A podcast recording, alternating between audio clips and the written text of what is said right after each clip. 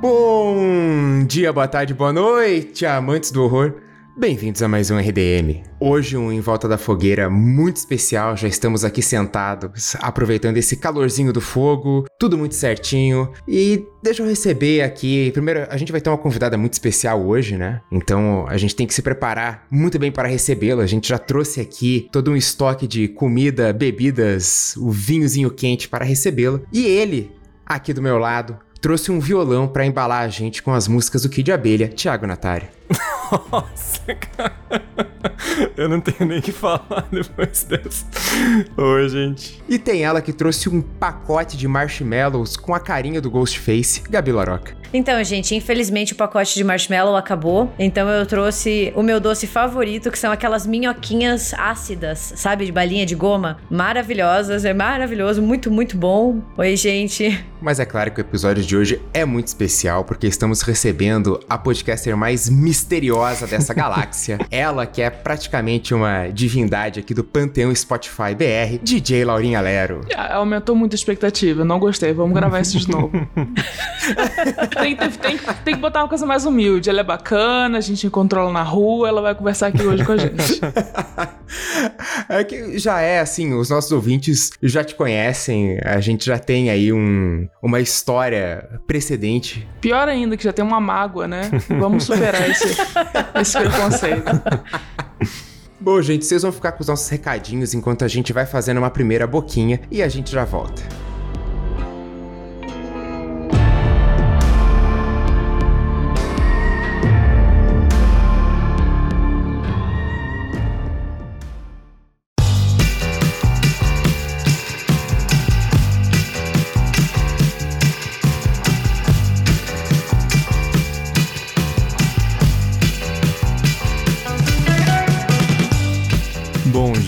Eu sei que vocês devem estar bem ansiosos pro episódio começar logo, porque Em Volta da Fogueira já é um quadro queridinho dos ouvintes, ainda com uma convidada tão especial quanto a Laurinho, imagino que a empolgação esteja lá no alto. Mas eu quero aproveitar um momentinho aqui, e prometo que vai ser breve, para relembrar vocês das nossas opções de apoio e recompensa que a gente tem lá na nossa campanha de financiamento coletivo. Então a gente sempre reitera isso, né, de que a campanha é fundamental para manter o RDM funcionando, tudo que a gente tem de, de gastos, a gente custeia a partir do, do Apoia-se e do PicPay. E a gente agradece demais nossos apoiadores e apoiadoras, que são quem literalmente sustentaram o RDM ao longo de né, desses já 5, 6 anos de, de podcast. E a gente lembra que tem várias opções de apoio que cabem em todos os orçamentos, né? Então, a partir de cinco reais, vocês já ajudam a gente e ganham a recompensa de ter o nome na sala dos apoiadores. Já o grupo de a partir de 15 reais tem o acesso ao grupo secreto do Telegram, onde a gente bate um papo sobre os lançamentos de horror, sobre animais de estimação, enfim, sobre o que der na, na telha. A partir de 30 reais é o inclino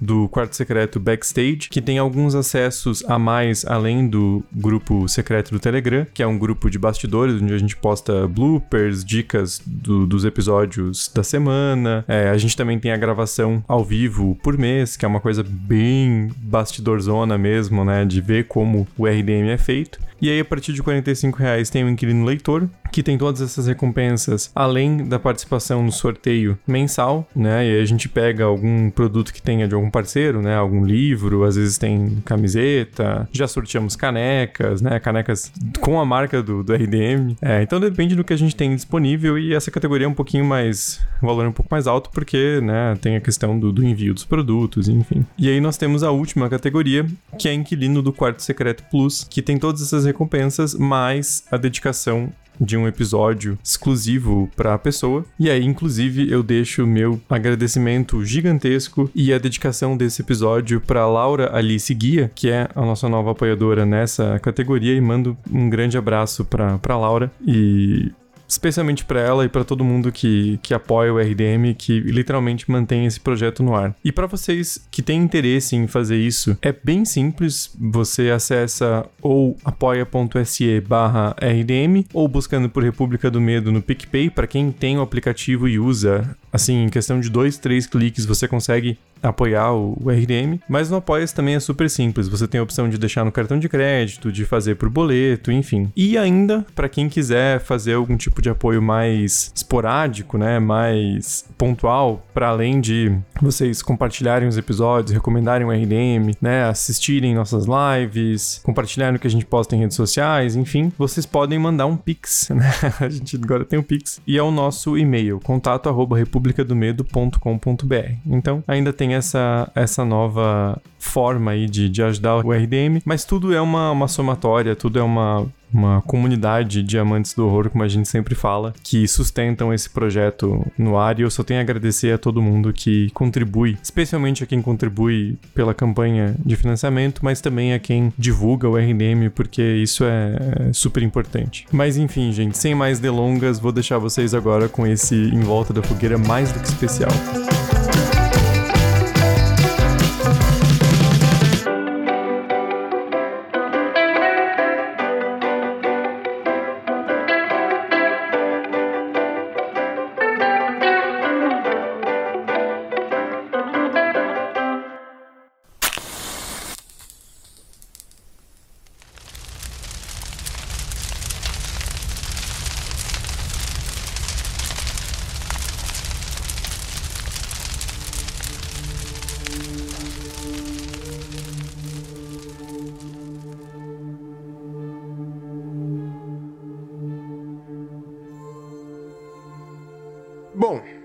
pra iniciar aqui essa nossa conversa em volta da fogueira, eu queria justamente perguntar pra Laurinha, quando que você se apaixonou pelo cinema de horror? Olha, foi muito recente, na verdade, não foi não foi cedo não, porque quando eu era pequena, minha mãe gosta muito de horror, né? E ela tava assistindo aquele filme do Johnny Depp, eu acho que é Cavaleiro sem Cabeça. A lenda do Cavaleiro Sem Cabeça, é muito bom esse.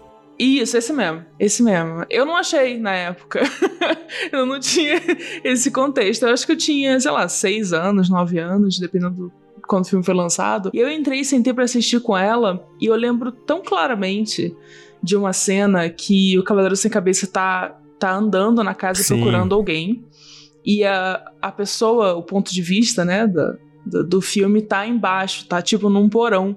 E olhando é, Hum. entre o assoalho, as fendas do assoalho, o cavaleiro andando. E ele encontra a vítima dele e, tipo, tem um barulho horrível assim. E aí corta a cabeça e a cabeça vai rolando no chão. E ela para exatamente onde está a fenda do assoalho. E eu fiquei tão traumatizada com aquela. Ela me horrorizou tanto. Tipo, nossa, a coisa mais horrorosa. Primeiro que eu tive uma semana de pesadelo. Sem exagero, tipo, uma semana sem parar, os piores pesadelos da minha vida. E aí eu, eu não assisti filme de terror por 10 anos. Cada um tem o seu trauma, né? Cada um tem aquele filme que a gente assiste quando é criança, que você não deveria estar assistindo porque no fundo você sabe que vai te gerar um trauma, mas Pois você é. assiste ou assiste escondido e daí você fica semanas sem dormir, anos sem assistir filmes de horror novamente. A Gabi que tem um trauma muito legal. Muito legal, porque não foi você que teve que cuidar, né?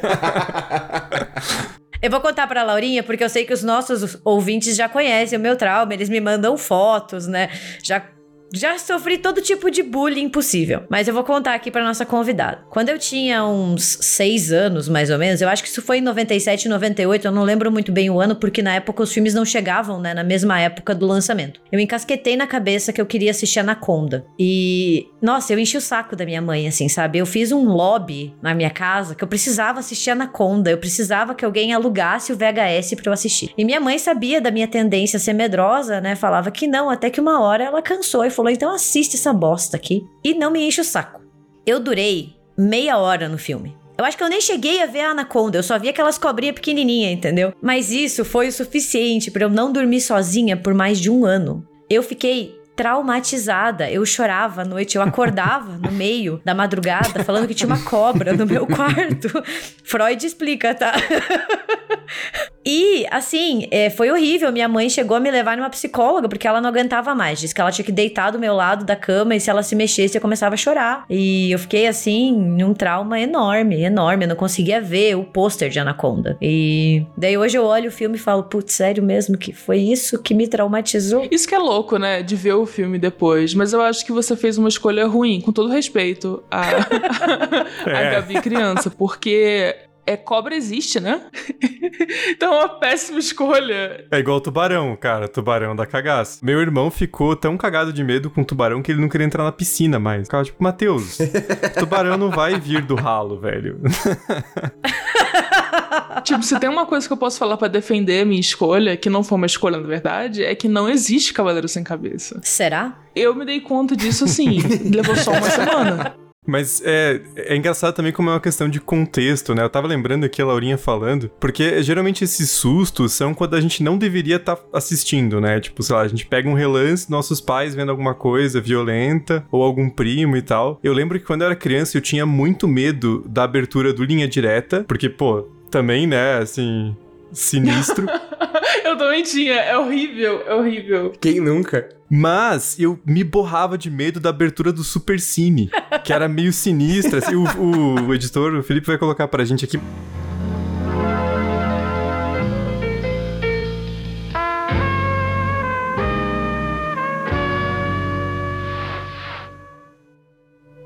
Porque era pelo horário, era tipo sábado, sei lá, 11 horas da noite, não era hora de criança estar acordado. Então, assim, eu ouvia aquela abertura e eu ficava com medo já. Tem que colocar um alerta de gatilho antes, porque eu sei que tem muita gente que tem medo da música Super Cine. Inclusive, tinha uma comunidade no Orkut.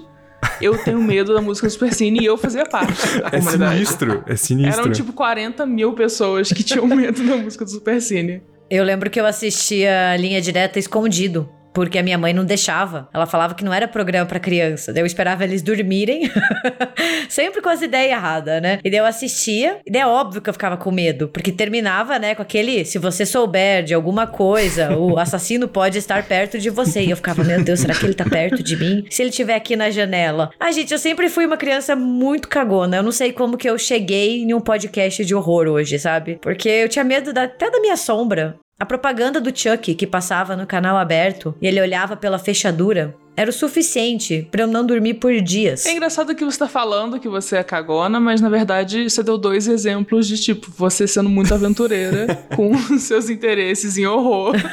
e aí dando errado, mas, mas eu não diria que você é cagona. Mas propaganda do Chuck é feito para assustar criança, né? Não, não, não tem como. Eles não fazem uma propaganda de boas. É tipo, pra criança saber que, ó, você vai ter medo vendo esse filme. Mas o, o que eu vi escondido criança era Goosebumps e Dragon Ball, né? Dragon Ball porque meu pai dizia que era muito violento, eu vi escondido. Mas o Goosebumps porque teve uma vez que fui assistir com a minha irmã do lado e ela tava com medo ela dela foi reclamar que eu tava vendo coisa de dar medo. E daí, hoje em dia, olha a hipocrisia. Minha irmã que muitas vezes é minha companhia para ver filme de terror, né?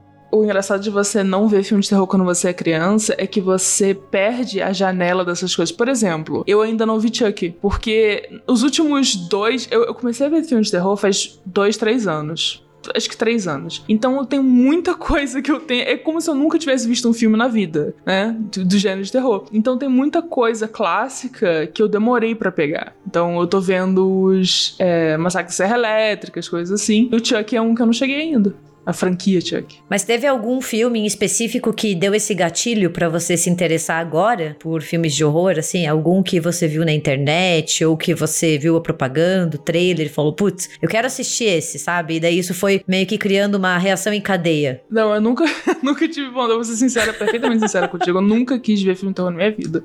O que aconteceu foi que eu tenho muitos amigos que gostam de filmes de terror. E, assim, a modéstia à parte, eu hoje em dia sou adulta, eu não sou criança mais. Então, se alguém bota um filme de terror na, na TV, eu consigo assistir mesmo não gostando. E um dia eu tava vendo, eu sei exatamente qual que era, era Evil Dead 2. Não era um, era o dois. Teve uma maratona. E quando eu assisti o dois, eu achei ele tão engraçado, tipo, tão escrachado, tão incrível, que eu pensei, ah, acho que tem alguma coisa aí.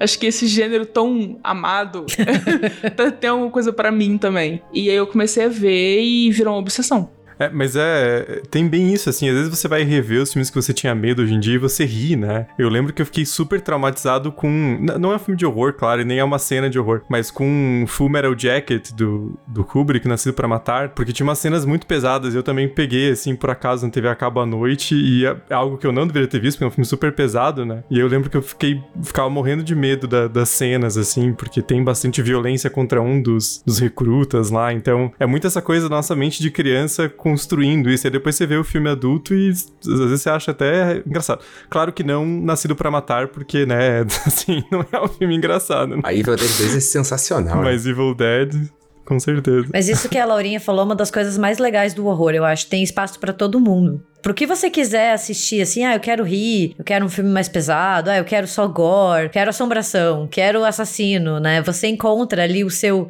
nicho e a partir dali você também consegue expandir, conhecer mais coisas, né? Isso é muito bacana do desse gênero.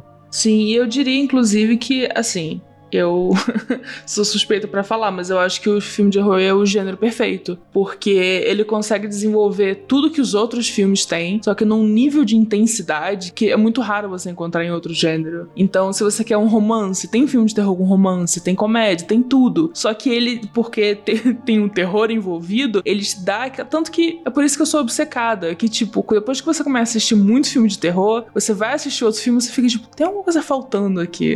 É porque ninguém tá correndo atrás de ninguém com uma faca. Senão esse romance ia estar mais, mais Tá envolvente. faltando um assassinato, né? Um brinquedo possuído. Esse romance aí tá muito chato. Aliás, falando em, em assassinatos, né? Laurinha comentou que, tá, que assistiu o Massacre da Serra Elétrica. Você já tem algum assassino preferido aí dos vilões de, de horror? Um assassino preferido. Pergunta muito específica. Estranhamente específico. Eu tenho, mas não é. Não é. Não é um assassino conhecido. Acho que o, o filme de terror com um assassino que eu mais gosto é um filme francês de, de- dos anos 90 que chama Baby Blood. Não sei se vocês já viram. Nossa, esse eu não conheço. Esse eu não conheço. Ele é muito bom, eu recomendo. Pegou os especialistas do contrapé aqui. Ninguém conhece. Ele é muito bom. Ele é sobre. Eu não quero dar nenhum spoiler, mas eu vou dar um pouquinho de spoiler. Ele é sobre uma mulher que engravida de uma coisa.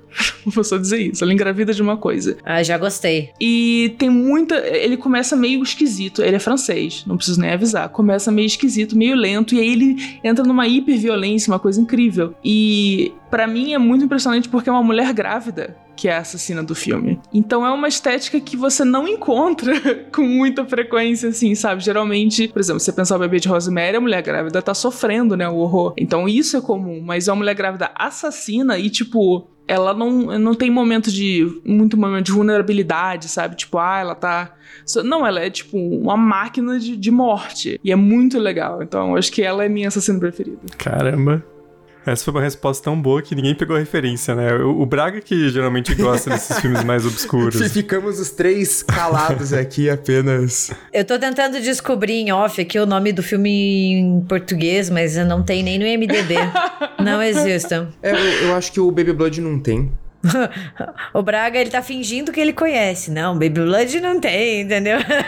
Eu, eu chamo só de Baby, não por tem isso que eu mesmo. não tava reconhecendo. Eu chamo de bebê. Sacanagem. É, eu acho que não tem lançamento, porque ele é muito pequeno. Eu acho que não teve lançamento em português, mas em inglês é Baby Blood. Eu não sei o nome francês também. E de perguntar, Laurinha, de 2021, o que, que você mais curtiu de horror, assim, filme, série, alguma coisa que. desse lançamento desse ano que te chamou a atenção, assim? Cara, eu gostei muito de Midnight Mass. Pô, Hum, maravilhosa. Eu acho que. bom demais. que me pegou muito. É, o que é estranho pra mim, porque eu não sou tão fã assim do. Mike Flanagan. Esse mesmo, eu não sou tão fã dele, eu acho que. Que ele não tinha, tipo, acertado muito pra mim até agora. Eu gosto de Bly Manor, mas não tanto quanto eu gostei dessa série. Porque teve alguma coisa ali, também, sem querer dar spoiler, né? Teve alguma coisa ali dessa, dessa coisa meio mitológica, de você pegar uma coisa religiosa e você misturar isso com essa, esse pano de uma cidade que tá decaindo. Que eu, que eu me identifiquei muito, porque eu venho de uma cidade no Rio de Janeiro que é muito focada em petróleo. Tipo, todo mundo que estudou comigo no Cefet se formou numa área que você trabalha com petróleo. Só que por causa do preço do petróleo caindo e de umas mudanças na legislação, todo mundo perdeu emprego. Uhum. Tipo, muito. Logo depois do, do ensino médio. E a cidade que tava. que tinha um orçamento incrível, que tinha muito dinheiro, tá, tipo, lentamente em declínio, sabe? Então eu me identifiquei muito com isso. E, e ela, ela é muito profunda. Então, quando chega um momento de horror, e tem bastante momento de horror, você sente que justificou, né? E eu gostei muito disso. Só fazendo um pequeno jabá, nós temos um RDM Cast recente sobre Missa da Meia-Noite, que é o 320, para quem ainda não escutou. Fica a recomendação. E o link está na descrição. Sim. Com certeza. e, mas eu super concordo com a Laurinha, assim, foi um dos lançamentos de 2021 que eu mais gostei, eu fiquei muito impactada com a série. Eu chorei horrores, eu chorei que nem um bebê quando, assim, tudo foi se desenrolando. E sabe aquela série que fica com a gente, né? Tem, tem filmes, tem histórias que mesmo quando a gente termina, elas ficam com a gente. A gente fica ali refletindo e pensando. E, gente, tinha momentos que eu parava e começava a chorar lembrando de Missa da Meia-Noite, porque foi muito impactante e eu acho que é aquela é aquele exemplo do horror, né, numa forma muito diferente, né? O que é horror? Ele questiona muito isso. Muita gente fala: "Ai, não é horror, é drama". Pô, mas o que as pessoas passam é horror, né? É uma criatura e tudo que acontece, então, ai, maravilhosa, maravilhosa. Eu acho que não parece horror porque as pessoas estão acostumadas com esse horror de uma dimensão só, né, que é uma coisa muito formulaica, muito, mas ele fez um horror tipo incrível assim. E assim, eu não acho que a série é perfeita. Eu inclusive conseguiria passar muito tempo listando as coisas que eu não gosto essa série, mas as coisas que ela, que ela acerta são muito boas. Foi uma das minhas séries preferidas de 2021, com certeza. E é uma série que, pelo menos na minha percepção, foi crescendo com o tempo só, né? Assim, terminei de assistir, achei muito legal, mas parece que vai passando o tempo e eu lembro e falo, porra, a Missa da Meia-Noite é muito foda. Vai melhorando na minha percepção, assim. E ela teve uma coisa que poucas é, coisas de terror têm, que é uma atuação muito boa. O padre e uhum. especificamente a ajudante do padre, que é a vilã, né, da, da série, aquela mulher de trança, ela é tão incrível. eu tô tão acostumada, porque eu vejo muitos filmes de terror dos anos 70 e 80, que é tipo feito com 20 reais e a câmera do vizinho, sabe? Então, é, é quando eu vejo um filme de terror com atuação muito boa, eu fico, nossa, obrigada, obrigada por esse presente, sabe? É, nisso o Mike Flanagan, ele, ele acerta, ele sempre tem um elenco bom, né? Não entrando no quesito da direção dele, mas ele sempre tem, assim, atores e atrizes que são muito competentes. A Laurinha falou que gostou de Mansão Bly. Nossa, eu também achei, assim, um show e as atuações são muito importantes ali, Sim, né? com certeza. Eu não gostei da outra que ele fez, inclusive esqueci o nome. A Mansão Rio? É, Mansão Rio, não gostei, não, não, não achei boa. E ele fez o Gerald's Game Game também, que eu acho mais ou menos. Mas Gerald's Game eu gosto porque aquele visual do homem no canto do quarto, depois que eu assisti, eu tive um pesadelo. E eu muito raramente tenho um pesadelo com filme de terror. Então, assim que eu acordei, eu, tipo, fui no Letterboxd e aumentei uma estrela do filme. Só dele ter me dado um pesadelo. Aquela cena realmente é muito marcante, né? E é sutil também. Fica o plano parado e aparece a criatura. Nossa. É, e é muito imersivo, né? Porque é o que a personagem tá sentindo ali. Então, pô, é, é, essa parte do filme é maravilhosa mesmo. Sim, e é marcante porque ele é muito paciente, né, como diretor. Que hoje em dia, sem querer ser a pessoa que fala esse tipo de coisa, mas hoje em dia é raro. Sim, sim. O jogo perigoso eu gostei muito quando eu assisti, que é uma coisa muito contida, né? Eu, eu, eu curto uns filmes mais contidinhos, assim, a história em, em, pouco tempo, poucos personagens. Acho que dá para desenvolver umas coisas legais. Isso é mentira. Você tá mentindo para parecer cult no podcast. Você adora uma farofada ruim. Tiago, seja a minha testemunha de que o Braga tá mentindo. Eu adoro, mas as farofadas ruins que eu gosto, elas acontecem ali no espaço de uma noite, de um dia. é, é, um negócio contido. Você abre o letterbox dele, as últimas 15 reviews são o Natal Sangrento. Ele foi assistindo e reassistindo. Critter 54, sabe? Mas então, Natal Sangrento. Acontece no Natal. Mentira, mentira. Você tá mentindo. Não caiam nessa, ouvintes. Colheita Maldita 8, parte 2. Floresta Maldita 55, sabe? Os canibais retornaram do espaço. É o Braga assistindo. O Braga, inclusive, dirigiu esses filmes. É que ele usa vários pseudônimos para não integrar. Pô, aliás, os canibais voltaram do espaço. Daria um ótimo filme. Tá bom, Braga. É uma boa ideia, Gabi. É uma boa ideia. E, e Laurinha, você comentou com a gente só, né? Que você tá, então, assim. É, se iniciando no mundo do horror, né? Você falou que você assistiu Evil Dead, A Missa da Meia-Noite, né? O que, que você assistiu, assim, é, nesses últimos tempos que você gostou muito? Sejam filmes mais velhos ou mais novos. Você falou do Massacre da Serra Elétrica. O que, que você achou do Massacre da Serra Elétrica? Eu gosto muito. É, vou emitir uma errata aqui, uma, um esclarecimento. Eu não acho que eu tô entrando no mundo do horror. Eu acho que três anos atrás eu tava, e aí eu, eu entrei numa grande obsessão, e agora eu sinto que, que eu tô, tô, tô bastante dentro. É, só pra não, não, não, entrar numa contradição aqui de eu começar a falar, ah, não sei o que, Baby Blood, tá começando, conhecendo o gênero. Não, tô, tô familiarizada já. Massacre da Serra Elétrica, eu gosto bastante, porque ele, assim, ele é um filme tão não convencional que para hoje em dia, né? Isso tem muito com o filme daquela época, que ele é muito lento, ele demora muito para começar, tem muita cena que não tem nada a ver, tipo, só de cena do, do, do, cara de cadeira de roda e da irmã dele conversando, tem tipo meia hora ali que você fica, ok, ok, ok. Mas quando finalmente acontece alguma coisa, você, você meio que, se você não tá acostumado, né, com um filme assim, você se dá conta do valor daquilo, sabe? Porque a estética do assassino desse filme é um negócio que, que é, é de fuder a cabeça. Tipo, aquela coisa da máscara, da, da, da pele, assim, é incrível. E eu amo tanto a cena em que ela acorda. Spoiler, pra um filme de, sei lá, 40 anos atrás. A cena em que ela acorda numa cadeira e a cadeira é toda feita de membros de corpo e ela começa a gritar e, tipo, a câmera vai no olho dela, assim, dela gritando. Eu,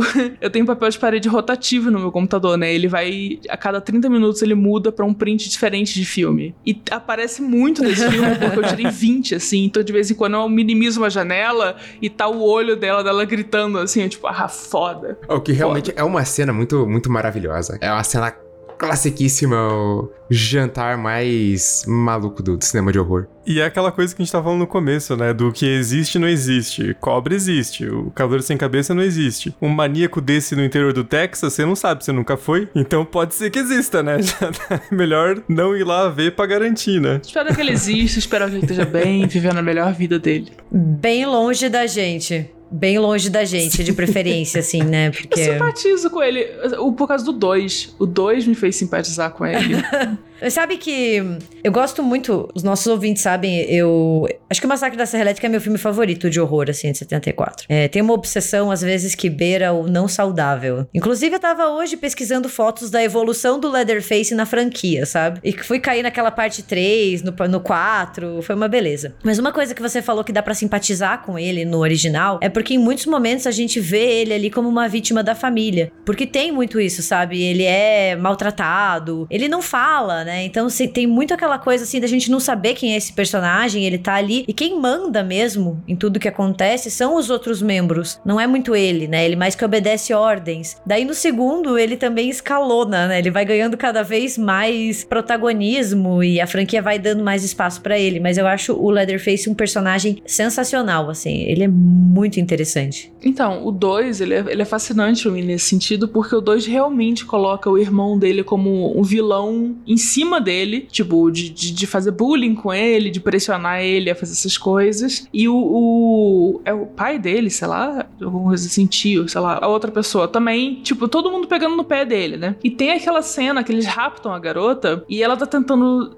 meio uhum. que seduzir ele, ou tipo, mas ela também não quer isso para poder sair, né, pra se libertar. E ele pega a serra elétrica dele e, tipo, é uma cena muito. É engraçado porque ela é ridícula. É ridícula, é absurda. Se você tá ouvindo, não assistir esse filme, é, é, é ridículo. Uhum. Mas ela é muito erótica também, porque ele tá. Tem uma coisa meio fálica né, da, da, da serra elétrica e ele tá passando a lâmina na coxa dela, assim. E eu fiquei completamente transfixada nessa cena. Eu, tipo, cara, que foda. Ele tá, tipo, experimentando isso pela primeira vez, essa é a primeira vez que ele, tipo, toca numa mulher desse jeito. e depois que essa cena passou, eu fiquei, cara, eu tô torcendo por ele. Eu acho que vale você assistir o resto da franquia. Ele merece. Porque ele vai ficando cada vez mais bizarro, né? Daí a gente tem participações especiais, a franquia tem desde René Zellweger. Nossa, sério, é é muito louca. O Massacre da Serra Elétrica é aquela franquia que ela não sabe muito bem para onde ela tá indo, mas a gente segue ela. Para onde ela vai, a gente vai atrás, sabe? E vai assistindo todos esses filmes. É muito, muito bom.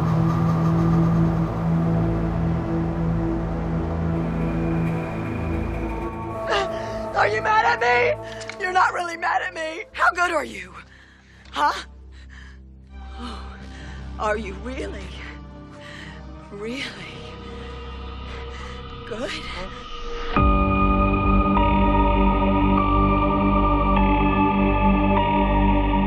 Então vamos aproveitar que a gente tá nesse clima de falar de filme de terror e vamos ler aqui alguns relatos que podem ser assustadores ou não, né? Depende muito de como a gente tá lendo ou de quem mandou o relato, porque a gente, vamos combinar que a gente se diverte muito lendo os nossos relatos aqui em volta da fogueira.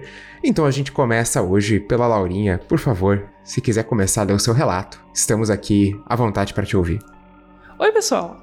Venho contar um caso bizarro para qual nenhuma das centenas de filmes de terror que já assisti poderia me preparar. No fim de 2018, meu parceiro e eu decidimos finalmente sair da casa dos nossos pais. Nossos pais? Eles são irmãos?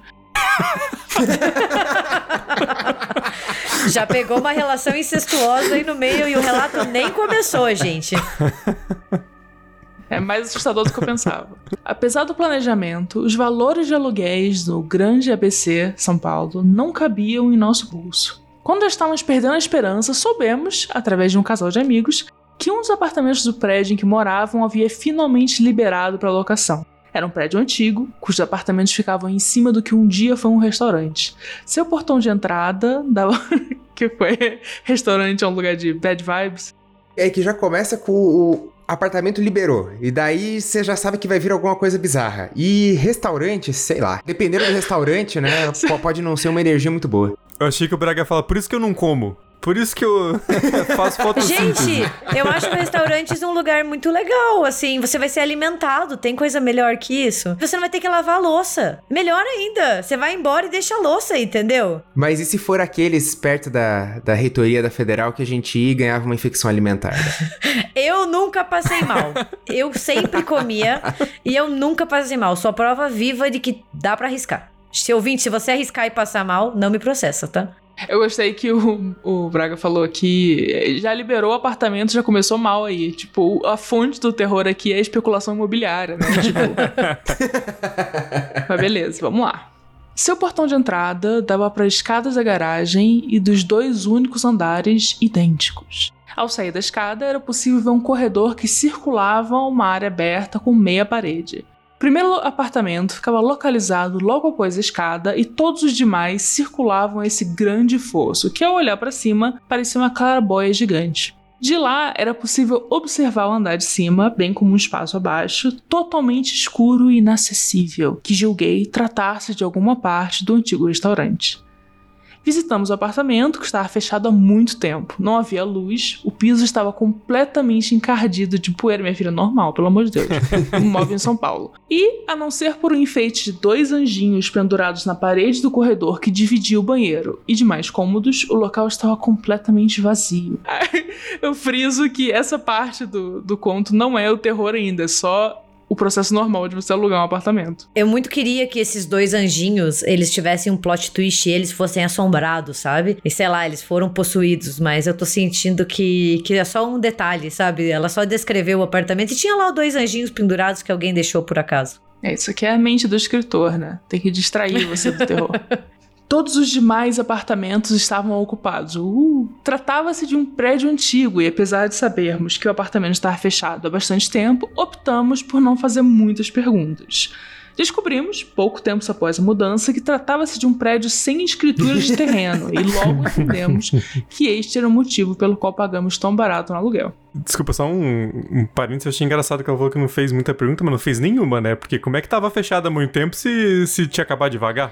Não fez nenhuma mesmo. e eu acho que ela devia ter feito pergunta, porque ela estranhou que o apartamento que ela tá alugando veio vazio. Então tem muito a aprender ali sobre como funciona. Completamos, eu e meu irmão, um ano no apartamento, numa rotina extremamente corrida entre estágios e faculdade. Ambos parávamos em casa apenas para dormir. Porém, em março de 2020, tudo mudou. Nessa altura do campeonato, todo mundo sabe, vivemos o caos de uma pandemia sob um governo genocida. Também não é parte de terror. Com isso, as pouquíssimas horas que passávamos no apartamento se tornaram dias inteiros, semanas e meses saindo apenas para fazer mercado. Em poucas semanas começamos a entender que o prédio em que morávamos resguardava, hum, nossa, resguardava muito mais segredos do que apenas burocracias fiscais. Pois bem, talvez seja aqui necessário contextualizar que há alguns anos fui diagnosticada com uma condição chamada hiperacúsia, que basicamente me faz escutar ruídos baixos com maior facilidade que a maioria das pessoas. Nossa, ela é uma super heroína. Ou um gato. gato também tem um radar. Ou, é verdade, olha aí. Interessante esse detalhe, gostei. Era madrugada, Levante a mão. Quem nunca teve uma crise de insônia na quarentena, nossa, levantando a mão aqui. Essa é uma coisa que eu não fiz nessa quarentena foi não dormir. Estava na sala lendo, enquanto meu parceiro dormia no quarto. Quando comecei a notar um choro baixinho, praticamente um murmúrio. Assustei, mas me dei conta de que vinha de fora. de que vinha de fora, ela achou que o marido dela tava chorando. Todas as janelas do apartamento davam para um muro de concreto cinza, o que nos trazia a sensação de morarmos ainda mais próximos dos vizinhos. Absolutamente qualquer barulho deles era escutado por mim e dessa vez não foi diferente. Abri uma frestinha da janela, era uma madrugada quente, e pude ouvir com maior nitidez a voz de uma mulher chorando. Tratava-se de um término, pelo que eu pude entender. Ela argumentava e repetia o quanto amava a outra pessoa, mas pelo visto foi em vão. Acreditei tratar-se da minha vizinha do apartamento ao lado, ela e o namorado não estavam muito bem. Porém, no dia seguinte, encontrei nosso casal de amigos que me garantiu que a vizinha havia viajado alguns dias e que só voltaria no fim de semana. Tiramos sarro da sua ação, levamos de brincadeira. Na madrugada seguinte, a mesma história. Dessa vez, eu pude ouvir a voz de um homem que sussurrava com raiva, pedindo para que a mulher falasse baixo. Hum. Algumas semanas se passaram e praticamente esqueci os episódios bizarros. Só voltei a pensar no murmúrio da mulher que me causou calafrios quando, já por volta das 11 horas, senti um cheiro de queimado que invadia todo o ambiente. Levantei da cama, preocupada, achando que podia ter esquecido alguma panela no fogo. Nada. Decidi mandar uma mensagem no grupo do condomínio, pois o cheiro só piorava e fiquei apavorada com a ideia. Todos os moradores responderam dizendo que sentiam o mesmo cheiro, mas que não vinha de seus apartamentos. Apenas uma pessoa não havia visualizado a mensagem, a vizinha do apartamento ao lado. Abri a porta do meu apartamento, de roupão e chinelo de dedos. Minha porta dava em direção ao corredor com as escadas e lá eu pude ver alguém abaixado. Correu escada abaixo ao me ver e eu não reconheci que eu estava sem óculos e por alguns instantes eu duvidei do que eu havia visto. Não escutei passo na escada e minha reação direta foi correr até o apartamento da vizinha e bater na porta incessantemente até abrir. De lá saíram mãe e filha de pijama e mais nada. Como assim de pijama e mais nada? De pijama e completamente nua, é isso? pijama só de cima. o cheiro de queimado não vinha dali. Somente no dia seguinte, ao buscar uma encomenda no portão, eu me dei conta de que o extintor de incêndio que ficava fixado logo na entrada do primeiro andar não estava lá. Meu corpo gelou, me arrepiei inteira, né, com a falta de segurança do prédio que eu moro. Mas racionalizei, pensando que algum dos moradores devia ter esquecido algo no fogo e, para não causar alarde, decidiu se esgueirar pelo corredor, pegar o extintor e dar um jeito na situação sem acionar ninguém. Essa era a única justificativa para o que eu vi.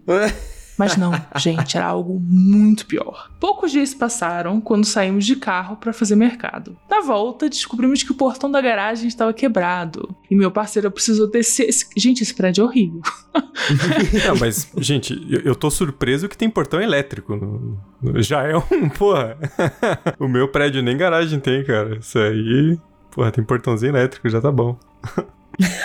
Como que esse prédio não foi interditado até agora? Exatamente. Eu acho que, na verdade, esse RDM, né, esse em volta da fogueira, ele é mais um, uma denúncia para interditarem esse prédio, gente. Pelo amor de Deus, não é seguro. Olha aí. Eu acho que essa garota devia ter feito pergunta, né, quando ela alugou o apartamento, que tem muita coisa errada acontecendo. Fica aí o aviso para quem tá procurando imóvel na BC. Na volta, descobrimos que o portão da garagem estava quebrado e meu parceiro precisou descer do carro para abri-lo manualmente. Enquanto esperava, me dei conta de algo que nunca em um ano havia notado. Logo acima do portão, em sequência às janelas dos apartamentos, havia um vão coberto com madeiras, simulando uma janela. E no parapeito desta pseudo-janela havia um vaso de flores entre uma madeira e outra pude ver uma mão que fechou rapidamente uma das frestas que dava para a entrada do lugar. É engraçada essa história porque ela tá entrando agora numa, numa situação que tem alguém morando escondido no apartamento, mas a pessoa botou um vaso de flores na janela. que não é o que você faz quando você não quer chamar atenção para sua sua condição de moradia. Berrei. Meu parceiro, assustado, entrou no carro me perguntando o que havia acontecido. E eu apontei para aquele pequeníssimo espaço entre a janela do nosso apartamento e o portão da garagem. E respondi: tem alguém lá. Entramos no prédio e meu parceiro disse que era totalmente impossível que alguém estivesse ali. Não havia entrada alguma que desse acesso àquele pequeno espaço. Mas eu não me dei por vencida. Saí do carro e, desesperada, acendi a lanterna do celular. E vasculhei a garagem. Para minha surpresa, lá estava, num pequeno corredor logo após o bicicletário, uma escada de madeira que dava acesso a algum lugar que eu não quis saber qual era. Ué, não era isso que você foi fazer lá? É que eu acho que o dado o estado do prédio mais perigoso é ela começar a subir a escada e a escada tá tomada de cupim e desabar inteira, assim. Mas ela foi inteligente, ela assiste filme de horror, ela não foi sozinha, sabe? Não, ela, Não, ela, total, ela seguiu total. a cartilha de filme de horror. Ela não foi sozinha descobrir o que tinha lá. Ela viu e saiu correndo. Gente, tem um vaso de flor na janela. Tem um vaso de flor na janela. É tipo, com certeza uma senhorinha morando ali, sabe?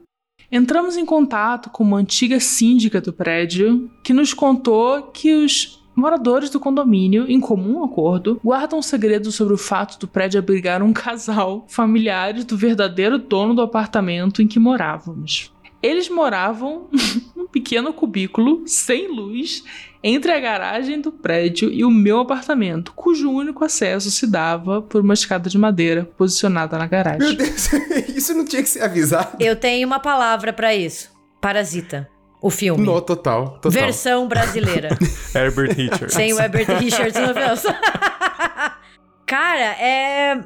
A gente, a gente fez um episódio há muito tempo, que é o 221, sobre o filme Parasita, e a gente até cita alguns casos, né, de pessoas que descobriram que tinham outras morando escondido nas suas residências. E, gente, isso é muito assim, não era na residência dela, mas era no prédio que ela morava, assim. E eu fico imaginando as condições que essas pessoas estavam, sabe? É, sem a questão- luz, sem nada.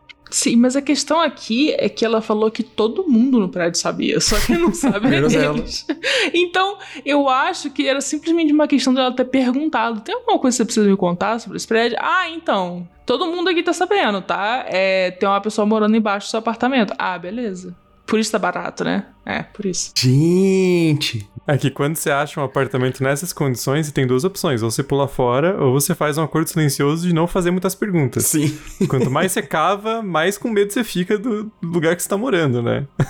Às vezes é melhor a ignorância. Bom, é melhor pra gente que a gente recebeu esse relato. né?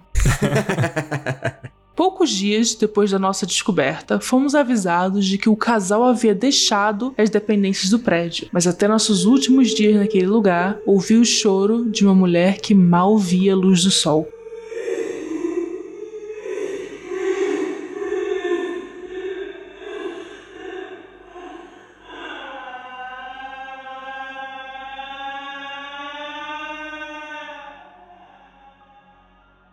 Caralho! Porra! Esse é meu relato, um frog em PTBR direto do grande ABC. Espero que tenham gostado. Obrigado por ressignificarem a experiência de lavar uma louça ao som dos episódios do Em Volta da Fogueira. Sou muito fã do trabalho de vocês. Eu amei esse contraste, por isso que eu queria ler.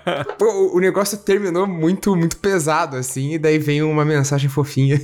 Sim. Sim. Espero que tenham gostado do sofrimento dessa mulher. Espero que tenham gostado, porque eu morri. Tô escrevendo do além essa mensagem pra vocês, mas queria contar a minha história. Sou muito fã, o podcast é muito popular aqui no, no nono círculo do inferno. O Olavo acabou de chegar. Fizemos uma festa de recepção aqui. Eu achei interessante esse relato porque o, o- primeiro que ele é mais triste do que horror, eu diria, e porque ele o- a fonte do horror ele realmente é tipo a precarização do morador do grande EPC, Sim. né, que não consegue pagar por um apartamento. É esse que tipo, que terrível. Mas é isso, né, cara? Prédio antigo é isso. Sempre tem treta. É, aqui onde eu moro, o cara. Eu moro no último andar, então em cima tem só o, o forro ali, tipo, o teto do, do prédio. Você que acha. É. Tem alguém morando no forro do seu apartamento. Então, aí eu, eu chamei um cara pra mexer no, né, consertar uma coisa em casa, ele subiu ali e ele falou, cara, então, tem uma má notícia pra você. Tá inteiro tomado de cupim, pode cair a qualquer momento aqui o, o teto na sua cabeça. Eu falei, olha que bacana, né? que legal. Mas é isso, né? Aluguel barato, a gente aceita. É, podia ser tanta coisa pior do que uma mulher, né? Podia ser cupim, podia ser rato, podia ser muita coisa. Acho que uma mulher que bota um vaso de flor na janela e tem talvez certas questões emocionais, eu acho que tá de bom tamanho.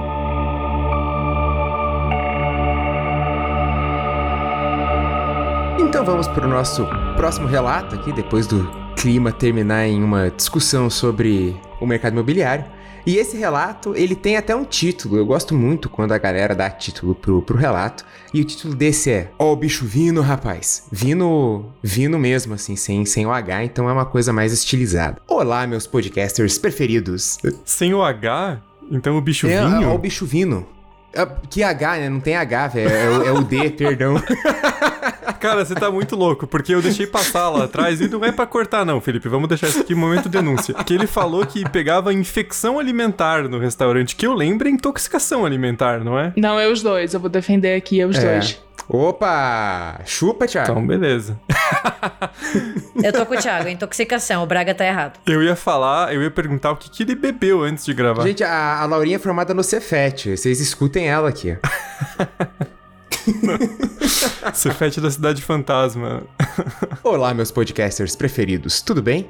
Meu nome é Juliana e tá entre parênteses aqui, tá, gente? Não me importo de falarem meu nome, então não, não me julgue. Sou de São Paulo e fiel desse incrível podcast, e ela fez um coraçãozinho. Sou apoiadora e espalho a palavra sempre que posso. Hoje eu vim contar uma experiência mútil da estranha que aconteceu comigo em abril, mais ou menos, lá no começo da pandemia. Sou biomédica e trabalho em um laboratório bem conhecido por atender a classe média alta. E eu estava trabalhando de madrugada, nesse período, justamente para conseguir suprir um pouco da enorme demanda de Covid que estávamos recebendo. Um parênteses, sou da área de biologia molecular e fazemos o Covid por PCR. Enfim.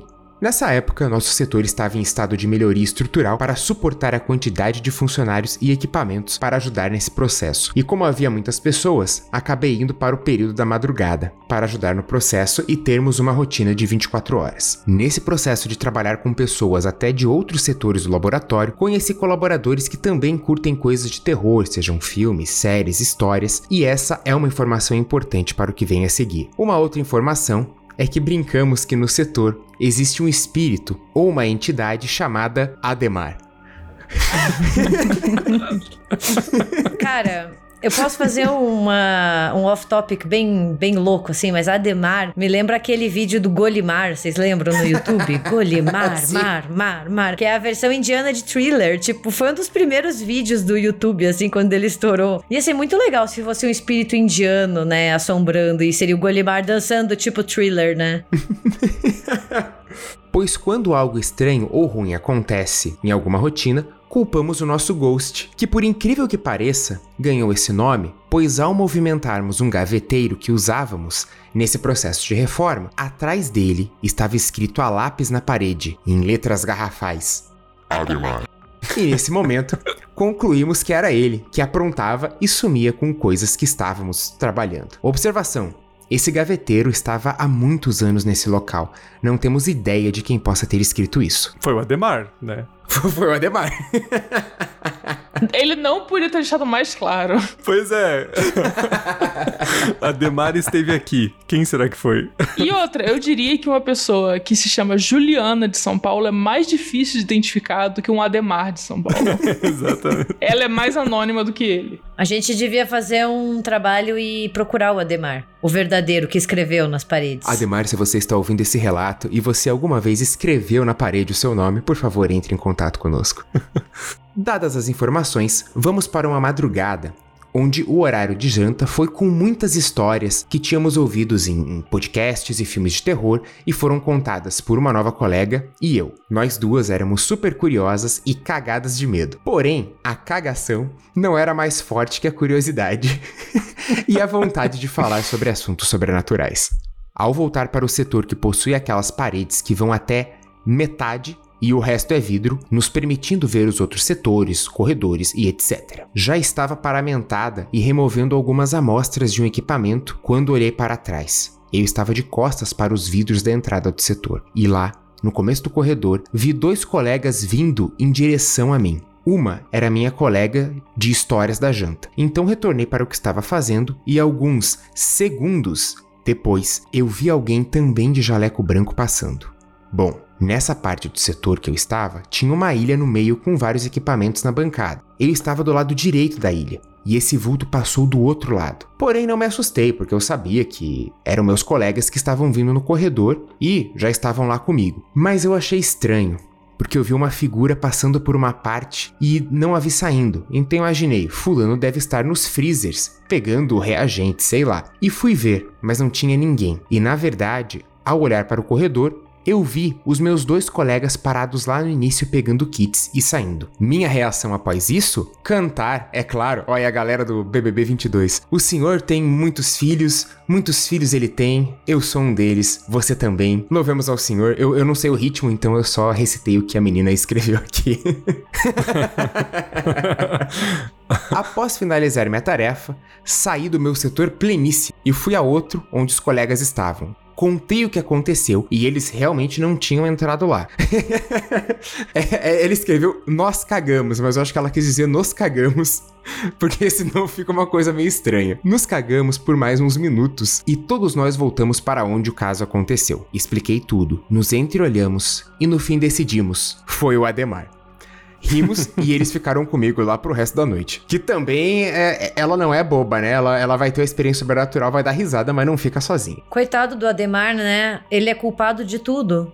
A gente nem sabe se foi ele mesmo. Às vezes ele tá de boa, sabe? Não fez nada, não atrapalhou. E tudo é culpa dele, sabe? Tudo que dá errado, tudo que some, tudo que eles se assustam é culpa do Ademar. Desculpe o imenso e-mail, mas tinha que detalhar algumas coisas para fazer sentido. Adoro o trabalho de vocês e até a próxima. E mais um coraçãozinho. Beijos, Juliana. Ué, acabou? Acabou. Foi, foi um relato, é, uma aparição no local de trabalho dela. É, hashtag estamos com Ademar. Ademar nunca errou. Ademar para deputado federal.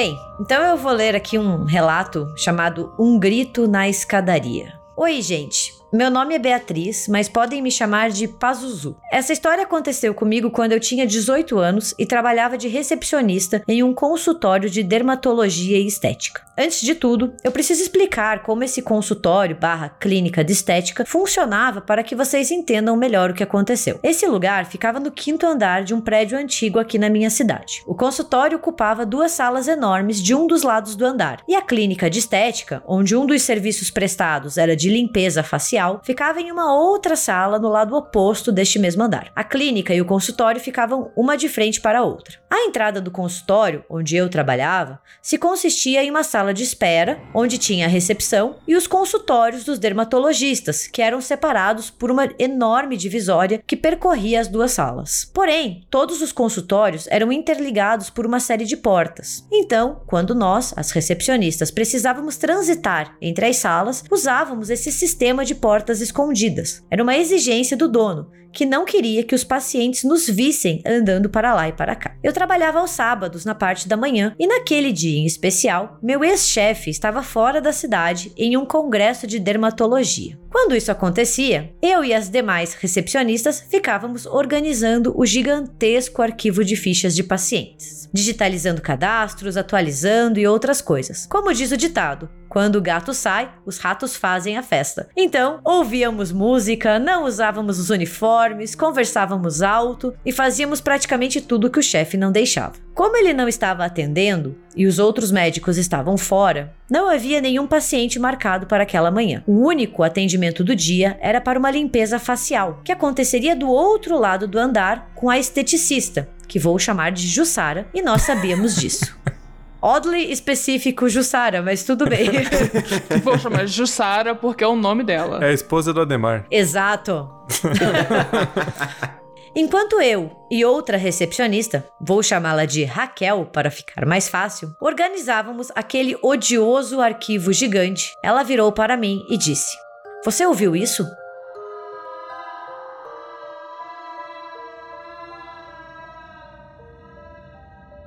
Ouvi o quê? Respondi. Ela ficou em silêncio, olhando para o nada, e por fim deu de ombros e continuou trabalhando. Achei estranho, mas não dei muita bola. Eu era a mais nova de todas as recepcionistas, então achei melhor não encrencar com ela. Passaram-se alguns minutos e eu ouvi um grito abafado. Virei para Raquel na hora e ela olhou para mim, abaixou o som da TV e nós duas ficamos em silêncio, esperando para ver se aconteceria de novo. Alguns segundos se passaram e lá estava ele, agudo, abafado. Raquel virou e disse: Nossa, a Jussara está castigando a cliente, hein? Rimos e continuamos trabalhando, ainda ouvindo, de vez em quando, aqueles gritos, que por vezes pareciam gemidos de agonia, e fazendo piadas a respeito disso. Eis que, do nosso lado do andar, aparece Jussara, saindo de uma das portas do consultório. Imagina ela sai com um chicote na mão, né? Se instaura aquele clima de suspense na, na clínica. Na hora, começamos a brincar com ela, falando da tortura que ela submeteu a cliente. Caramba, Jussara, você matou a pessoa lá dentro? disse a Raquel. E eu ri. Jussara ficou confusa e disse: Como assim? É, a gente ouviu tudo, eu disse. Raquel riu. Minha cliente cancelou. Eu estava cochilando em uma das macas aqui dentro. Silêncio. E de novo o grito, ecoando, um lamúrio de dor. Jussara disse para mim: Você, vai olhar o que é. Ela era a mais velha e a mais experiente e eu a mais nova. Agora, eu sei que ter acatado isso foi extremamente imbecil da minha parte. Mas, em minha defesa, eu ainda não tinha assistido tantos filmes de horror para saber que você nunca vai checar a fonte do barulho estranho. Principalmente se é a porra de um grito de tortura. Eu gostei da premissa de que você precisa assistir filme de terror para saber que não é para seguir um grito. É, mas na, na, na, hora que recebe ordem, né? Daí não, não tem Será? como mesmo. Será? Se você tivesse nessa situação e tivesse uma mulher gritando por um motivo misterioso e alguém falasse, vai lá, vai lá olhar, você ia? Eu ia, mas daí fingia, né? Entrava numa outra sala assim, fingia. Eu ih, galera, não achei nada. e daí você satisfazia duas coisas: obedecia a supervisora ali, mas você também não se expunha a um aparente perigo. O Braga é aquele personagem pau no cu em filme de zumbi que fala que o lugar tá limpo. não, galera, chequei todos os cômodos, tá tudo certo. Aí tá todo mundo descontraído lá na, fazendo a, o, o, jantar, aparece um zumbi porque o cara não checou o negócio. Bom saber, Braga. Bom saber. Aí, se tiver um apocalipse zumbi, toma cuidado. Bem, então, voltando ao nosso relato, me muni de toda a coragem que eu não tinha e abri a porta da escadaria. Agora, eu disse que o prédio onde eu trabalhava era antigo. E quem quer que tenha revitalizado essa estrutura, certamente esqueceu de colocar luzes na escada.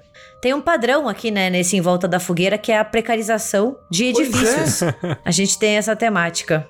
Porque a única fonte de iluminação era uma minúscula janela que pulava um andar. Ou seja, a escadaria ficava escura por um andar inteiro e depois tinha uma iluminação pífia por um andar. Entrei naquela escuridão porque, óbvio que o quinto andar, onde eu trabalhava, não tinha essa janelinha e tentei localizar a origem do grito. E esse grito era muito estranho e inconsistente. Às vezes era um grito agudo, de dor, depois era mais gutural, por vezes longo e mais baixo, depois alto e ríspido. Fiquei completamente desnorteada, tentando entender de onde essa merda vinha. Só quero fazer um disclaimer que os palavrões são dela mesmo, viu? Não sou eu que estou inserindo eles. Então, tomei uma decisão vou de baixo para cima. Uma decisão fitness também, né? Porque subir escada, gente, é muito mais difícil pois do que é. descer, mas tudo bem. Então, comecei a descer as escadas com meus passos ecoando pelo local. O grito e todos os meus piores pensamentos me acompanhando. Cheguei até a pensar que tinha alguém na escadaria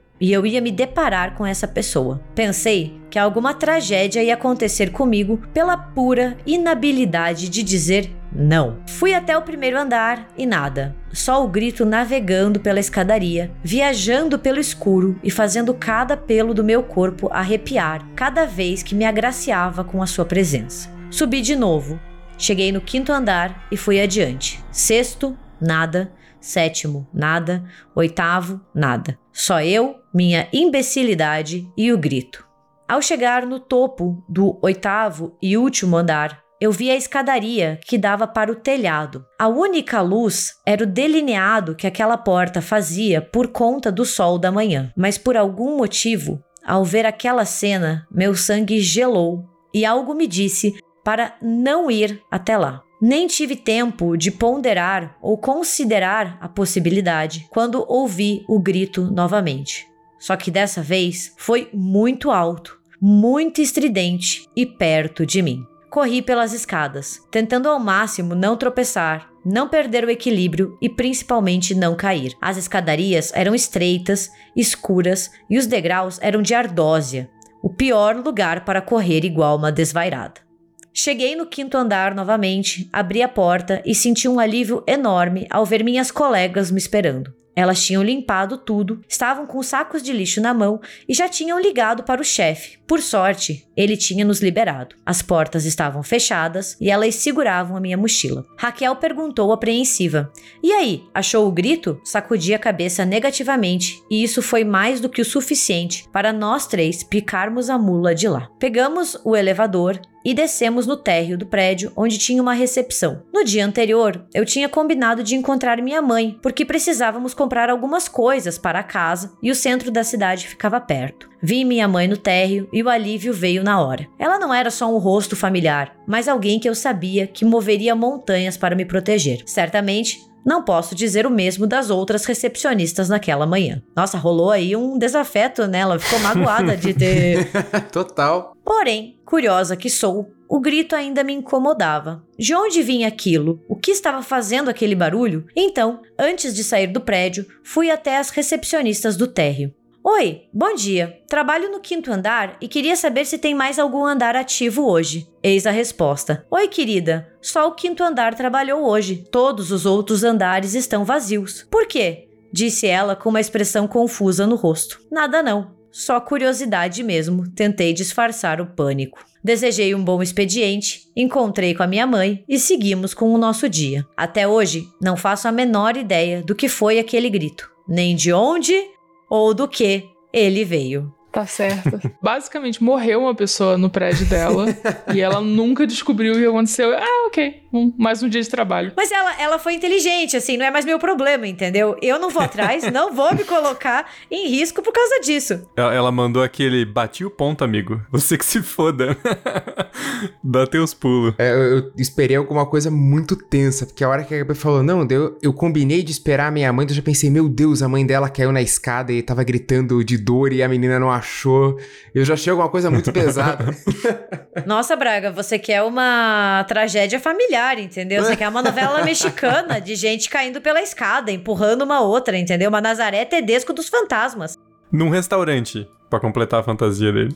O engraçado dessa história é que realmente sempre parece que vai ser uma coisa pior do que realmente é, né? Quando a gente tava lendo essa do, do, do prédio, das pessoas estavam escondidas, ela começou a falar de um incêndio, né? E de um extintor. Eu achei, cara, o cara matou a mulher, ele queimou o corpo dela e ela vai encontrar, tipo, um cadáver carbonizado. Não, era só uma velhinha com um vaso de flores, saca?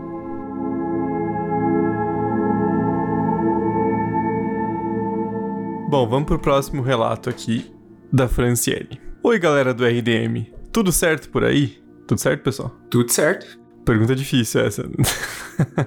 Tudo certo. Me chamo Franciele, tenho 21 anos e sou de São Paulo. Primeiro, gostaria de falar que adoro o podcast de vocês, mesmo sendo medrosa, e que desde que comecei a escutar o Em Volta da Fogueira, saio correndo em casa à noite apagando as luzes na hora de ir dormir. Só quero fazer um breve comentário que eu também faço isso. Eu nunca quero ser a última a desligar.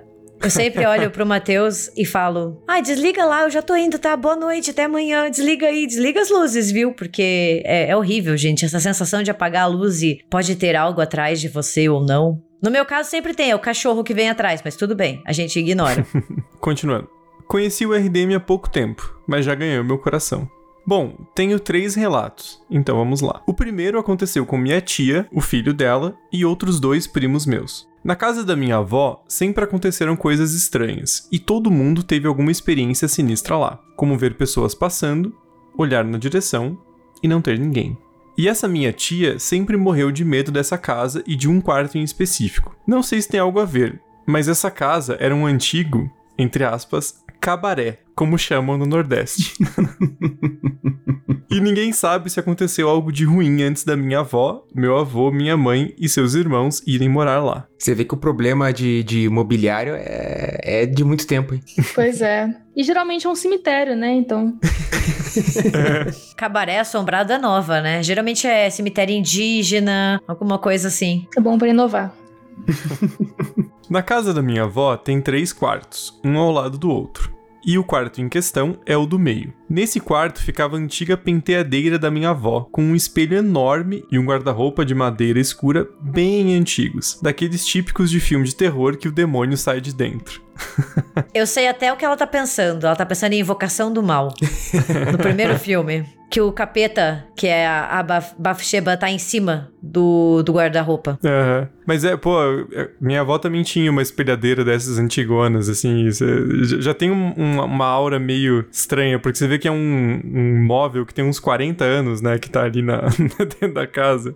Você sabe que ele viu muita coisa. Eu adorava. Eu adorava sentar no da minha bisa e ficar brincando, fingindo que eu era uma princesa, entendeu? No meu quarto. Em uma das noites estavam minha tia e meu primo dormindo no colchão no chão. E ela abre um parênteses bem, bem triste aqui. Esse meu primo era portador de uma síndrome e tinha uns 6 anos na época. Ele nunca falou e nem andou, e faleceu em 2010 com 8 anos. Então estavam a tia e o primo no colchão no chão, e dois primos meus na cama. Quando o espelho da penteadeira explodiu do nada, fazendo vários cacos caírem próximo a eles. O estranho é que todos os cacos eram pontiagudos e nenhum deles acertou meu primo, exceto um que era um perfeito quadradinho. Bem, como eu disse, esse meu primo era praticamente um bebê de 6 anos, e os outros dois primos estavam dormindo. Não tinha como eles terem chutado ou jogado algo no espelho. Até hoje ninguém sabe o que fez o espelho explodir e minha tia não dorme sozinha nesse quarto quando estamos lá. O segundo relato também é com a minha tia e meu primo, e se passa em Natal, Rio Grande do Norte. Na casa da irmã dela, mãe das duas crianças da história anterior. Nossa, tinha que ter mandado a árvore genealógica da. Minha tia e o meu priminho estavam de férias lá em Natal, e ela me contou que desde que entrou na casa dessa minha outra tia, sentiu algo ruim. Como eu já falei, ela é muito medrosa e detestava ficar nessa casa sozinha, mas tinha medo especificamente do quarto do Alisson, entre parênteses, um dos meus primos, e do banheiro da casa. Ela conta que nem de trocar a fralda do meu primo nesse quarto ela tinha coragem se estivesse sozinha, e todas as vezes pedia para uma das crianças ficar lá com ela. Pra proteger ela. pois é, isso que eu fiquei. É, pro espírito pegar a criança e não ela, sabe? Leva ele, leva ele. Alô, conselho tutelar, né? Porque. Porra, tô com medo, vou levar uma criança. Outro ponto é o banheiro. Ela não conseguia ficar de costas para o box, pois sentia como se alguém estivesse dentro dele olhando para ela. Aquela cena do grito, sabe? Que a menina tomando banho e daí surge uma, uma mãozinha. Mas, sem mais delongas, vamos ao que aconteceu. Em uma das noites, eles já estavam dormindo. Minha tia e meu primo em um colchão no chão e o Alisson na cama dele. Quando minha tia sentiu um puxão no cabelo que a acordou. O Jonathan, filho dela, tinha essa mania de puxar cabelos. Mas quando ela virou para ele para verificar se estava tudo bem, ele estava dormindo calmamente de costas para ela. E ele não teria conseguido fazer isso de forma tão rápida e já voltar a dormir. Nisso, ela já ficou com medo. Logo em seguida, o Alisson acordou e saiu correndo do quarto, assustado, e foi pro quarto da mãe dele. Pô, também a tia dele queria usar de escudo, né? Eu também fugiria do quarto. Vou embora, não sobe pra mim, né? Minha tia, sem entender, mesmo com medo, voltou a dormir. No dia seguinte, ela perguntou pro Alisson por que ele tinha corrido daquele jeito, e ele falou que tinha uma bruxa na porta do quarto. Disse que era uma mulher que estava parada na porta, perto do colchão, onde minha tia e o Jonathan dormiam, e que ela estava olhando fixamente para eles. Depois disso, minha tia ficou com ainda mais medo do quarto e de ficar lá sozinha. As crianças terrorizando a tia. É a vingança, né? Observação. Nesse quarto tinha uma TV, e ela fala que nos dias que ficou hospedada lá, sempre tinha a sensação que algo dentro da TV ficava observando ela. É o Ademar, né? Só pode. É o Ademar. e devia ser uma TV de tubo, né? Senão. Vai ver, ela é, É, aquelas pessoas que acham senão que é novela de verdade, sabe? Mas por que a Smart TV não pode ser assombrada? Tem alguma. Não cabe o Ademar, não. É, é, é muito fininha, né? Daí. Braga, a gente tá em uma, em uma época de host, entendeu? Filmes assim. Qualquer coisa pode ser assombrada. Você acha que você está seguro com a sua TV de tela plana, smart? Não, meu amigo, pode ter uma entidade ali dentro. Não é mais um fantasma que ocupa um espaço, é tipo um fantasma NFT, assim. Daí ele pode estar assombrando a televisão. que horror. Bom, vamos então ao último relato que aconteceu comigo. Como eu falei, sou muito medrosa e morro de medo dessas coisas como espíritos e experiências sobrenaturais. E essa aconteceu há pouquíssimo tempo, por volta de duas semanas mais ou menos. Era uma sexta-feira. Eu tinha chegado da faculdade e estava na sala arrumando minhas coisas, pois no sábado eu iria acordar cedo para fazer exame. Quando fui dormir, era por volta das duas da manhã. Ela colocou entre parênteses. Chego tarde da facul, galera. Por isso demorei para colocar tudo em ordem. Ela não precisa se desculpar pra gente. não, mas é que foi engraçado. Fui dormir cedo, duas da manhã. Eu divido um quarto com minha irmã e meu primo Gui. Há uns dias ele teve uma paralisia do sono e ficou meio em choque e com medo de dormir sozinho, pois viu uma sombra em cima dele. Vale ressaltar que todos nós já somos grandinhos, mas mesmo assim, cuzões para essas coisas. Só que são palavras da Franciele, tá? Não, não tô xingando ninguém. Mas, continuando, devido a isso, ele ficou com medo e passou a dormir com a minha irmã na parte de baixo do beliche. Nesse dia, quando entrei no quarto, eles obviamente já estavam dormindo, pois era tarde, e o Gui estava na cama de cima. Minha cama fica de frente para deles, mas eu deitei de costas para a porta e para a cama deles. Quando eu estava quase pegando no sono, ouço o Gui se mexer bruscamente e a cama deles, por ser de madeira, fez barulho. Nisso, eu senti como se ele tivesse descido e caminhado atrás de mim até a porta, pois eu tive a sensação de alguém caminhando e ouvi os passos. Nessa hora, eu já estava com o cu na mão de medo e a porta não abriu. Detalhe, minha porta faz muito barulho quando abre, pois é meio empenada torta. É o tema desse, desse Em Volta da Fogueira, né? É imóveis barra móveis, né? Já passando do, do prazo de utilização. No cabaré assombrado. É, no, no, cabaré assombrado. Eu já tinha gelado dos pés à cabeça, e mesmo sabendo que não deveria olhar, até porque tem um espelho enorme no guarda-roupa que eu também tenho medo, eu resolvi virar e ver o que era pois podia ser o Gui passando mal, tendo outra paralisia ou algo parecido. Se fosse o Braga, tacava foda-se, né? Ah, não, já olhei ali, o Gui tá bem, o Gui lá estirado e o Braga, não, não, tudo certo, tranquilo. Tá dormindo aí, tá saudável. tá tendo uma infecção alimentar. Quando eu tomei coragem o suficiente para ver, não tinha nada lá. Minha irmã e meu primo estavam dormindo tranquilamente, cada um na sua cama. Então, eu me cobri inteira, virei de frente para a porta e encostei na parede, tentando dormir de novo. Tudo isso sem olhar para o espelho do guarda-roupa, pois se tivesse algo ali, com certeza eu teria um treco. Bom, galera, esses foram meus relatos. É isso, cara. Terminou no, no, no anticlímax. Sei que os relatos não são tão macabros, mas são histórias que sempre que minha família se reúne para falar disso, eu me arrepio inteira. E essa última experiência me deixou com medo de ficar sozinho em casa. Espero que tenham gostado. Um beijo para vocês. Coraçãozinho. eu adoro essas quebras, né, de expectativa, tipo, super sinistro. Pô, galera, vocês são, vocês são foda pra caralho. Toma um coraçãozinho aqui. Pô, mas eu, eu, eu, fiquei esperando coisas do, do cabaré assombrado. É, pois é. Acho que fica pra um próximo relato. É que nem o anjinho da primeira história, né? É uma Sim. coisa pra distrair você. Eu quero saber. Os anjinhos têm que ser encapetados, entendeu? E será? Porque quando eu aluguei esse apartamento que eu tô aqui, ele veio com um balde de roupa do morador passado. Será que é um balde de roupa assombrada? Sério? Não.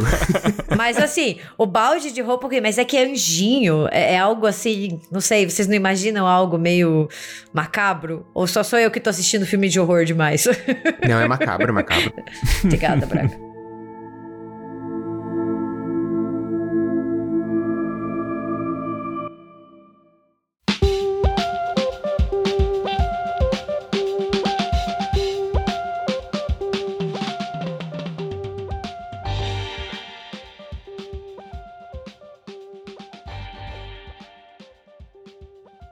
Bom, gente, o fogo já tá acabando, a gente já tá ficando sem lenha e os nossos marshmallows já acabaram, então tá na hora Nunca da gente... Nunca teve marshmallow, Braga. Nunca teve marshmallow.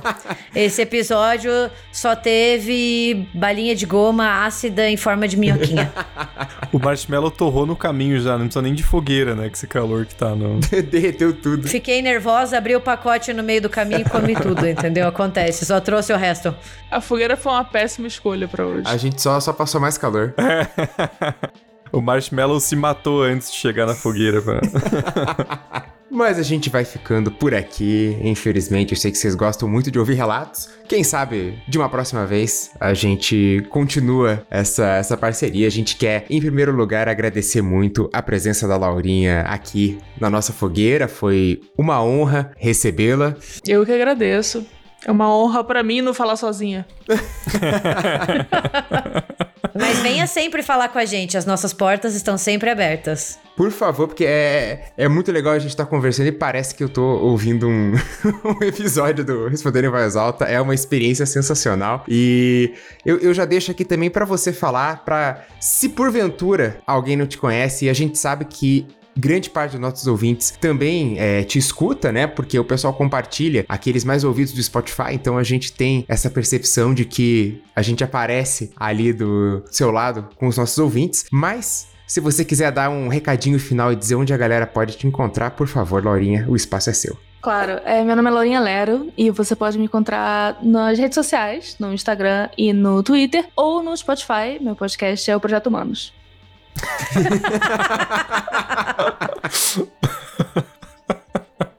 E depois disso, né, a gente vai deixar linkado também, né, onde vocês encontram a Laurinha. E se vocês quiserem nos seguir nas redes sociais, nós estamos no Twitter como RDMcast e no Instagram como República do Medo. E tudo que foi citado ao longo desse episódio, vocês também encontram no nosso site, que é o republicadomedo.com.br. E se você quiser que a gente leia o seu relato em um próximo Em Volta da Fogueira, você pode contar a sua história e enviar ela pra gente pro nosso e-mail, que é contato@republicadomedo.com.br. Você que escolhe se você quer ser nomeado ou não, qual é a temática, é tudo muito livre, você pode enviar no corpo do texto, pode enviar como doc, como PDF, o que for melhor para você. Só mande relatos que são os relatos dos nossos ouvintes que fazem esse programa acontecer. Então, anota aí, contato arroba republicadomedo.com.br. E se você conhece o Ademar do, do, laboratório também, por favor, entre em contato que a gente quer saber da, do paradeiro do Ademar. Demar, aquele abraço. Mas se vocês quiserem mais conteúdo do RDM, além do podcast e das redes sociais, vocês também encontram a gente no YouTube. Só buscar por República do Medo, porque a gente faz lives mensais sobre os mais variados temas. E as lives que a gente já fez ficam lá no canal para quem quiser assistir depois. Então vocês podem lá, já tem uma biblioteca considerável, vocês podem também ter esse conteúdo extra do, do RDM. E a gente sempre avisa aqui no, no podcast quando for ter uma nova live, então fiquem atentos, já se inscrevam no canal para não perder. Então é isso, queridos ouvintes, a gente vai ficando por aqui. Mais uma vez a gente te agradece, Laurinha, foi uma verdadeira honra te receber e a gente se encontra novamente quinta-feira que vem. Até a próxima quinta. Até. Tchau, gente.